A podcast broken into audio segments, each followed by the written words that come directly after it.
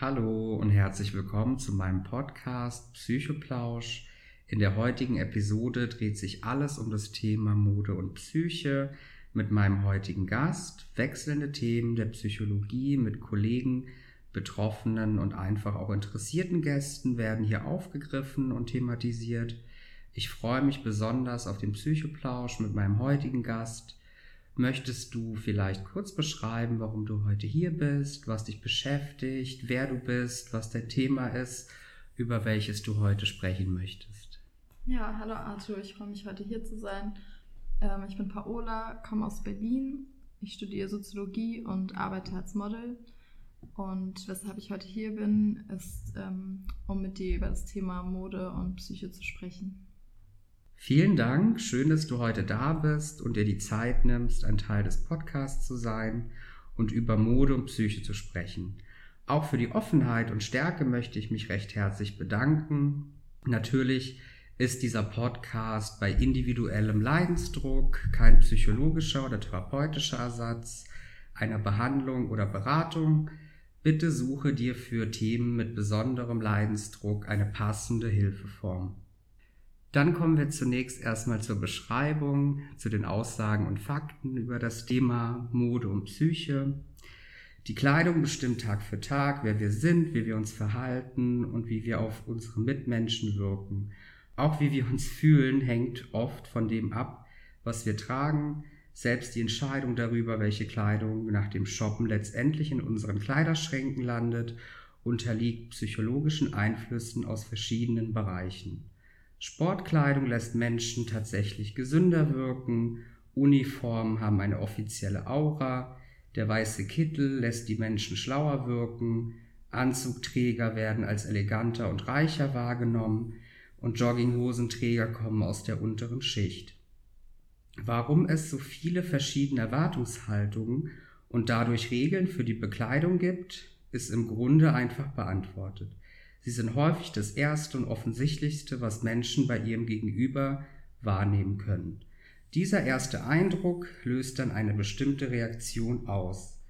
Rote Kleider erregen Aufmerksamkeit, orangene Accessoires strahlen Optimismus und Lebensfreude aus und helfen bei Stress, blaue Blusen wirken besänftigend und fördern die Konzentration, Kleidung birgt ein enormes, oft unbewusstes Manipulationspotenzial, zum Beispiel durch die Wirkung der Farben oder auch durch den Stil. Die Modeindustrie weltweit schießt durch alle Gesellschaftsschichten hindurch und ist so unfassbar mächtig, vielseitig und bedeutend geworden. Kleidung kann glücklich machen und das Selbstwertgefühl steigern. So versuchen sich viele beim Frustshoppen über etwas hinwegzutrösten, sei es auch nur für einen Moment. Doch Mode hat auch ihre Schattenseiten, wie gefährlich ihre enorme Macht für unser psychisches Wohlbefinden sein kann, zeigt sich darin, dass die Beschäftigung mit ihr nicht nur Spaß macht und uns besser fühlen lässt, sondern selbst zum Frust führen kann. Das passiert zum Beispiel, wenn Menschen sich die Kleidung, die sie gern tragen würden oder die von ihnen erwartet wird, entweder nicht leisten können oder die verfügbaren Schnitte und Größen ihnen gar nicht passen können. Die Folge ist im schlimmsten Fall soziale Ausgrenzung, die den Betroffenen enorm belastet. Kleidung übt auch einen indirekten Einfluss auf die Psyche aus. An vielen Schulen herrscht ein Markenwahn, sodass es oft zu massiven Mobbingfällen von Schülern aufgrund ihres Äußeren kommen kann.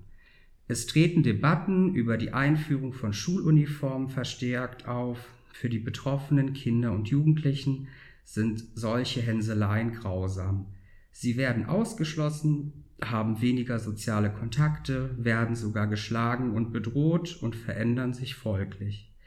Die frühen Mobbing-Erfahrungen können ihre Persönlichkeit nachhaltig prägen.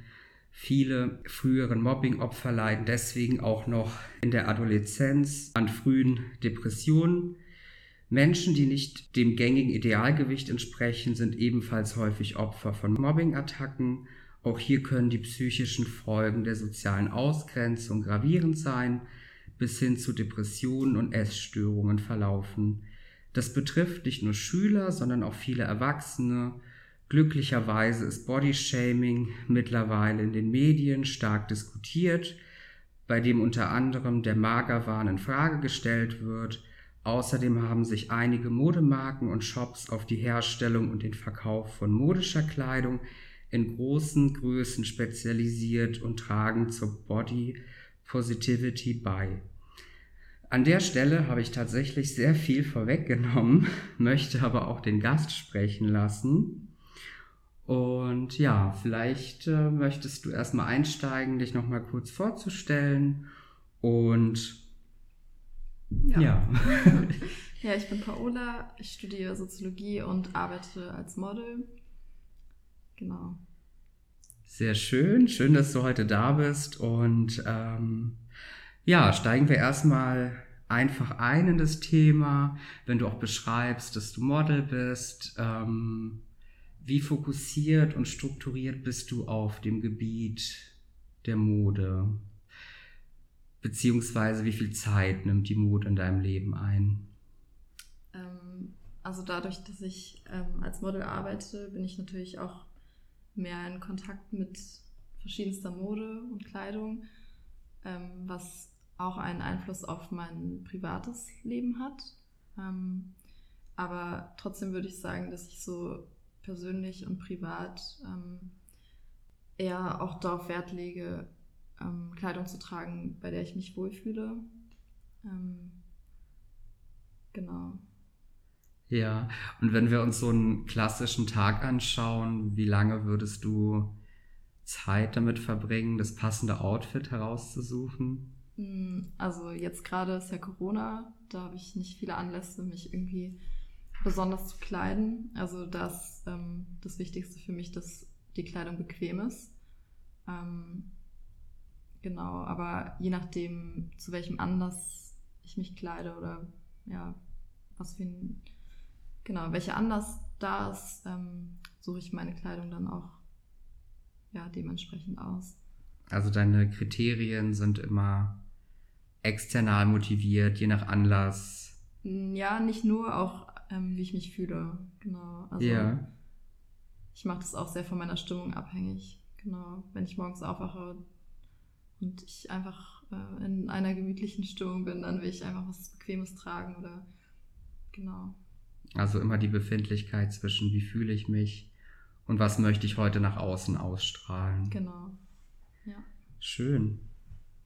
Und äh, inwiefern ist dir selber bewusst, welche Auswirkungen Mode in Verbindung zur Psyche haben?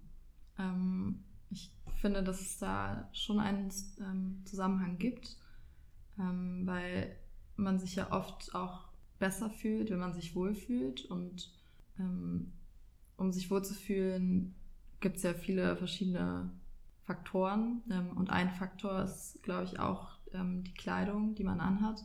Also ich merke das auch an mir selber, wenn ich was trage, wo ich mich nicht drin wohlfühle, dann strahle ich auch etwas anderes aus, als wenn mhm. ich was trage, wo ich weiß, okay, ich fühle mich richtig wohl, es gefällt mir, dann kann ich auch anders interagieren, zum Beispiel mit anderen Menschen. Mhm. Ähm, vielleicht gehen wir noch mal kurz darauf ein. Äh, die Mode ist ja tatsächlich etwas, was intrinsisch motiviert ist, was man auch ausstrahlen möchte. Du hast ja auch am Anfang gesagt, dass du gerade Studentin bist. Ja. Wie gestaltet sich für dich auch der Kleidungsstil in Verbindung zu Corona und Studium? Ähm, also ich habe ja nur noch Online-Vorlesungen ähm, und da ist eigentlich, also generell so im Studienkontext ist ähm, mir Mode sehr, ja, nicht egal, aber da liegt der Fokus halt auf etwas anderem. Da will ich mich nicht mit ähm, dem beschäftigen, was ich anhabe, weil das dann ein anderer Bereich ist, genau. Ähm, und da geht es mir schon darum, dass ich mich wohlfühle und ich will dann auch nichts tragen, was dann so davon ablenkt. Ja. Und, ähm, ich will dann auch nicht als Model gesehen werden, sondern ähm, als Soziologin. Ja. genau, weil Kleidung kann natürlich ähm, auch täuschen also man wird ja auch schnell in Schubladen gesteckt, je nachdem, was man anhat. Und wenn man sich zum Beispiel zu modisch kleidet, in der Uni zum Beispiel, dann wird man auch in die Schublade gesteckt, okay, die, die legt mehr Wert auf ihr Äußeres als jetzt auf Wissen oder mm. genau. Deswegen versuche ich mich dann auch zu kleiden, dass es nicht so auffällig ist. Ja, also ja. da gibt es dann auch so eine Strenge von Rollenbildern und die Angst ja. von Zuweisung, von Stereotypen. Genau. Okay. Und äh, wenn man jetzt zum Beispiel eine Online-Vorlesung hat, äh, tut es irgendwie für dich oder deiner Seele irgendwie gut, dann in förmlichen Kleidern da zu sitzen, anstelle von äh, Jogginghose und gerade aufgestanden noch im Pyjama. Gibt es da einen Unterschied für dich? Ähm, ja, ich muss sagen, es macht schon einen Einfluss. Ja. Äh, es hat schon Einfluss, wenn man, selbst wenn man zu Hause ist und online eine Vorlesung hat, wenn man sich dann trotzdem auch was anzieht, was man auch äh, in der Uni anziehen würde, aber ich bin meistens dann in Jogginghose. Okay. ja. Also, also eher entspannt. Ja, doch schon entspannt. Genau. Okay. Und wenn du jetzt auch schon, wie du so toll beschrieben hast, dass es so eine Wirkung gibt, external auf äh, Personen, ist es für dich dann in dem Moment eher egal oder gibt es auch Momente, wo du dann auch provozieren möchtest mit der Kleidung? Ähm, also es kommt äh, sehr auf den Anlass an. Also wenn ich zum Beispiel feiern gegangen bin, dann habe ich mir schon bewusst auch was rausgesucht. Ähm, bisschen freizügiger zum Beispiel, ähm, einfach weil ich mich dann, äh, weil ich dann auch einen Raum hatte, mich anders zu zeigen, mhm. was ja so im normalen Alltag nicht äh, oft möglich ist. Ähm, aber sonst, ja, kommt auch darauf an, in was für einer Stimmung man ist, in was für einer Verfassung, wie man sich fühlt an dem Tag. Ähm, ja, ja, welcher Anlass gerade stattfindet. Ja, also würdest du für dich da auch einen Zusammenhang sehen zwischen, wie fühle ich mich an diesem Tag, was möchte ich ausstrahlen, dass das nochmal verstärkt ja. die Mode und das Bewusstsein zur Mode? Ja, auf jeden Fall. Also es gibt ja auch Tage, wo man sich nicht so gut fühlt. Ja. Ähm, da will man entweder ja, sich gar nicht irgendwie nach außen begeben oder sich irgendwie zeigen. Und dann trägt man vielleicht was Unauffälliges auf der einen Seite. Andererseits kann man natürlich, wenn man sich schlecht fühlt, auch ähm, sich, indem man sich dann was Schönes anzieht und sich irgendwie zurecht macht, ähm, kann einem das ja auch irgendwie dann wieder Selbstbewusstsein geben und dann mhm. traut man sich vielleicht mehr nach draußen zu gehen, weil man weiß, okay, ich äh, sehe jetzt, habe mich schön gemacht, ich sehe jetzt ja gut aus. Ja. ähm, aber andererseits glaube ich auch, dass wenn man so eine innere Stärke hat, ähm, dass es einem auch egaler sein kann, was man trägt, weil man dann einfach weiß, wer man ist und mehr zu sich selber stehen kann, weil mit Mode hat ja auch sehr viel Anpassung zu tun. Mhm. Also man lässt sich ja auch beeinflussen von Trends. Ähm, und der Meinung von anderen. Und wenn einem was gefällt, ähm, traut man sich vielleicht trotzdem nicht zu tragen, wenn man zu unsicher ist, wenn man Angst hat, verurteilt zu werden. Ähm, und ich glaube, wenn man wirklich auch mehr mit sich selber im Reinen ist, also auch so eine innere Stärke, Verfassung hat, dass man dann auch vielleicht weniger darauf achtet, was man trägt, mhm. beziehungsweise was die anderen dann denken, dass man da irgendwie ein bisschen unabhängiger wird. Okay, also dann mehr fokussiert auf sich selbst, durch Selbststärke, ja. eine gewisse Reflexion an den Tag bringen.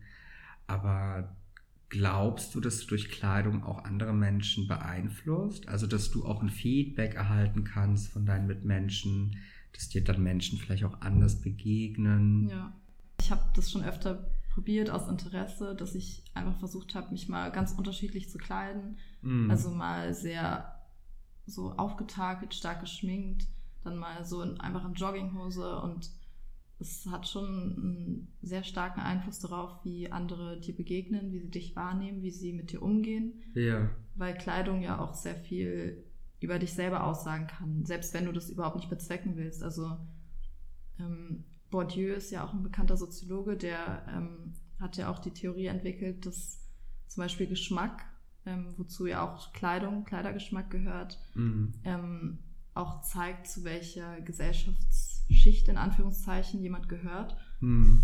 Ja, also Kleidung kann sehr viel über eine Person aussagen, ja. selbst wenn sie das gar nicht möchte oder selbst wenn ihr das nicht bewusst ist. Genau, und auch der Geschmack. Also das heißt, dass man tatsächlich spannend das Ganze für sich ja auch experimentell aufbauen kann. Ja total. und beobachten kann, wie werde ich wahrgenommen, was ist der Ja. Einfluss davon Ja, total. und auch das sozial, soziale Milieu dann dadurch auch äh, Mhm. Ja. herauskristallisiert wird. Genau. Ja, spannend. Und welche Bedeutung hat das Kleidung auch für dich? Also gibt es da noch Dinge, die dir wichtig sind von Hm. Also es macht mir schon Spaß, mich ähm, zu, und, oder einfach schöne Kleidung zu finden und sie ja, zu kombinieren, zu tragen. Ähm, einfach weil ich ja die Ästhetik sehr gern mag. Ja. Ähm, aber ich versuche auch nicht so viel Fokus darauf zu legen, weil es ja auch trotzdem ein Privileg ist, sich damit so beschäftigen zu können Mhm. sich Gedanken zu machen, was ziehe ich an oder überhaupt ja, sich diese Frage stellen zu können. Andere haben einfach auch gar nicht die Möglichkeiten, weil sie nicht die finanziellen Mittel haben oder weil ihr Fokus auf anderen Dingen liegt. Hm. Genau, und ähm, dadurch, dass ich halt auch ähm, in der Modebranche tätig bin, merke ich dann auch, dass ich dann so privat ähm, manchmal dann auch so einen Abstand davon gewinnen möchte, Mhm. weil es ja auch andere Dinge gibt, die ja auch wichtig sind. Und ja, Mode kann einen auch sehr ablenken von vielen Dingen, Ja. weil es ja auch ja teilweise sehr oberflächlich sein kann. Mhm. Mhm. Das heißt, ähm, du beschreibst selber auch die Modewelt äh, für ein bisschen als Mauer aufbauend oder ausgrenzend und Ja, schon. auch oberflächlich. Ja, also man wird, man wird ja als Model gebucht aufgrund des Aussehens. Ähm, das ist ja das, so das mit das einzige Kriterium. Also Mhm. es ist schon sehr oberflächlich und da muss man halt auch aufpassen, dass man selber nicht ähm, zu sehr da reinrutscht und sich zu sehr an Oberflächlichkeiten aufhält. Hm.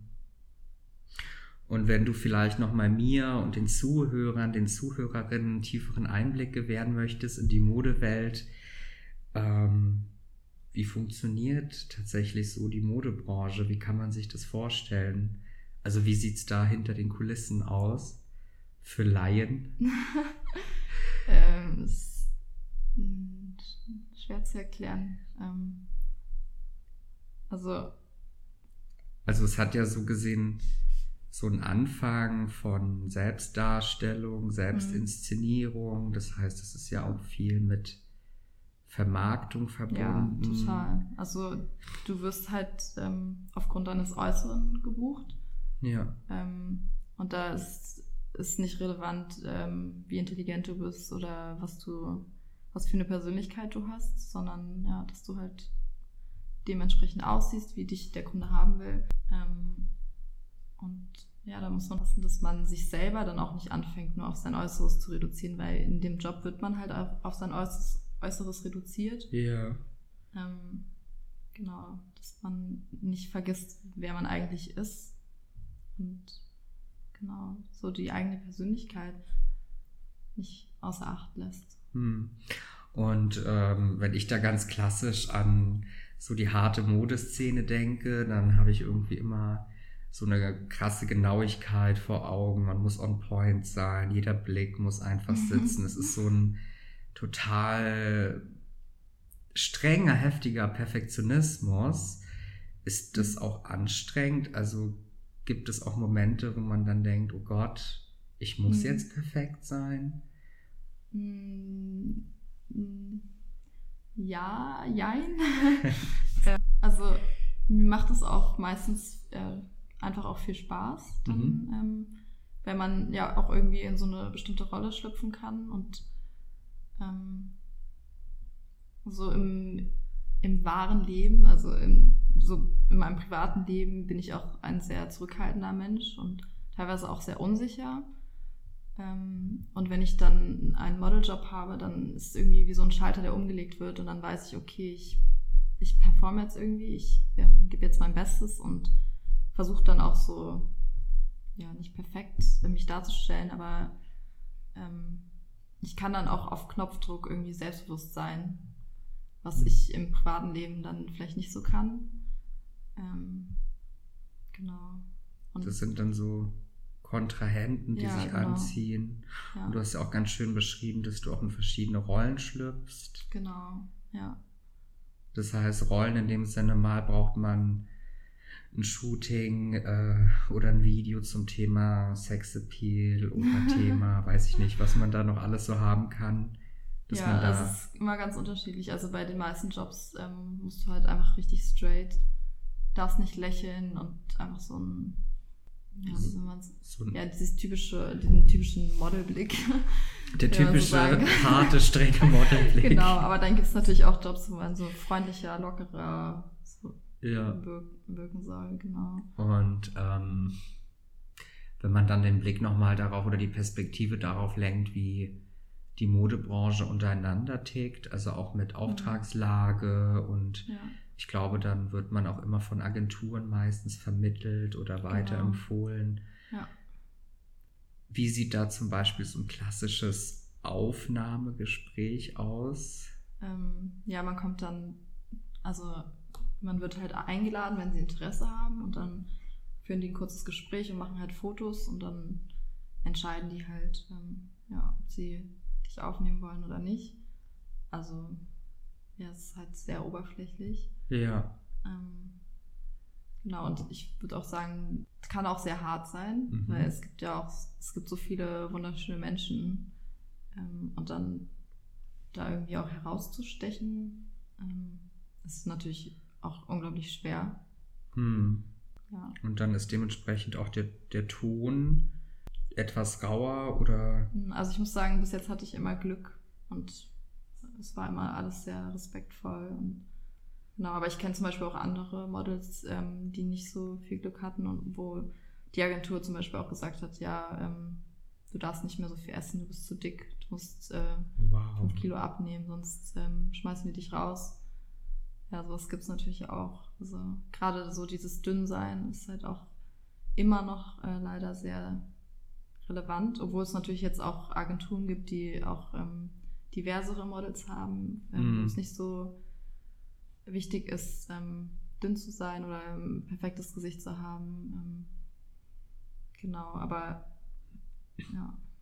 Das heißt, das erlebt man heute noch so in der Branche, dass wirklich Männer, Frauen aufgrund von Bodymaßen ausselektiert werden. ja. Ja, auch von Maßen, die in unseren Augen schon, also wenn du das Mädchen siehst, die ist unglaublich dünn und wenn ihr dann trotzdem gesagt wird, sie ist zu dick. Hm. Was, was glaubst du, woher, woher das kommen kann, dass das so gesellschaftlich bedingt ist? Weil wir haben ja doch unterschiedliche Gesellschaftsbilder. Ja, ich glaube, das wird immer noch sehr diktiert von den eher ganz großen Marken, weil die, ähm, die Designer designen halt auch die Kleidung für sehr, sehr große und sehr, sehr dünne ähm, Models. Vielleicht weil die selber noch so festgefahren sind. Es sind Mhm. ja auch oft männliche weiße Designer, Mhm. die dann noch ein festgefahrenes Bild haben und dann einfach auch nicht die Mode entwerfen für Menschen, die einfach einen normalen Körperbau haben. Genau. Also Mhm. ich glaube, das hat sehr viel damit zu tun. Ja. Okay. Das heißt, es ist tatsächlich noch eine sehr harte Branche, eine sehr ausselektierende Branche. Ja. Aber spannend, so einen Einblick zu bekommen. Und du hast selber ja beschrieben, du hast eher weniger Leidensdruck in dem Mhm. Gebiet der Mode. Ja. Aber du hast auch schon von Erfahrungen gehört, dass man dort irgendwie stigmatisiert wird. ja, auf jeden Fall. Genau. Also aufgrund des Körpers. Ähm, weil, ja, manche Agenturen sind da sehr, sehr streng, genau, was äh, das Gewicht angeht. Hm. Okay. Und äh, wie würdest du jetzt aus deinem Blick auch beschreiben, die Modeindustrie hat ja einen starken Einfluss auf heranwachsende Kinder, Jugendliche. Ja. Glaubst du, das kann äh, grenzwertig sein für... Ja. Auf jeden Fall. Also gerade auch durch Instagram. Ähm, das jetzt, glaube ich, immer, ja, einfach immer mehr Kinder und Jugendliche besitzen, benutzen, werden ja auch jeden Tag so Bilder von Schönheitsidealen gezeigt und die meisten Bilder sind ja auch bearbeitet, sind gefotoshoppt und zeigen Körper, die nicht auf natürlichem Wege erreicht werden können, ohne Mhm. krank zu sein, ohne magersüchtig zu sein. Und gerade Kinder und Jugendliche, die jeden Tag damit konfrontiert sind, die bauen dann wahrscheinlich einen enormen Druck auf, mm. ähm, dem Ideal entsprechen zu müssen. Nicht nur Kinder und Jugendliche, auch Erwachsene. Ähm, und ich glaube, ja, die Anzahl an Menschen, die ähm, Essstörungen haben, sind auch enorm gestiegen durch Instagram, weil mhm. einfach, ich glaube, auch in der Gesellschaft ist durch Instagram, dadurch, dass so viel Wert auf Bilder gelegt wird, auf das Äußere, ist der Druck auch immer größer geworden. Noch ja. mehr perfektionistisch ja, zu sein. Genau, perfekter auszusehen. Mhm. Genau. Und da spielt ja auch nochmal die Kontrolle eine ganz große Rolle. Ja. Kontrollverlust, Steuern von dem Essverhalten. Ja, total. Hm. Und was ich dann immer noch äh, zusätzlich erschreckend finde oder zusätzlich als Gefahr sehe, ist ja gerade, wenn die Modeindustrie schon so viel Stärke und Macht hat hm. auf die Heranwachsenden ja. und die Mode dann auch noch frecherweise oder aus Marketingstrategien hm. so ausgelegt wird, dass es immer dann auch die Stars, die Idole, ne, Stars ja. und Sternchen raus, herauskristallisieren ja. und nach außen tragen. Ja. Dass man sich dann nicht nur über die Mode stark identifizieren möchte, sondern auch noch zu den Vorbildern. Ja, genau. Ja, die hat halt, äh, die Modeindustrie hat einfach so eine enorme Macht. Ähm, aber es gibt ja jetzt auch Marken, ähm, die ja diversere Models auch, mhm. ähm, zeigen. Wobei man sich dann natürlich auch immer fragen kann, ist das jetzt äh, auch wieder nur Marketing? Ist das ähm, diese Quote an steigern möchten? Genau, an Menschen, die ähm, nicht so dünn sind. Hm. Ob das dann auch wieder nur eine Marketingstrategie ist, dass sie sagen, ja, wow, die, ähm, diese Marke ist ein bisschen moderner und ähm, offener.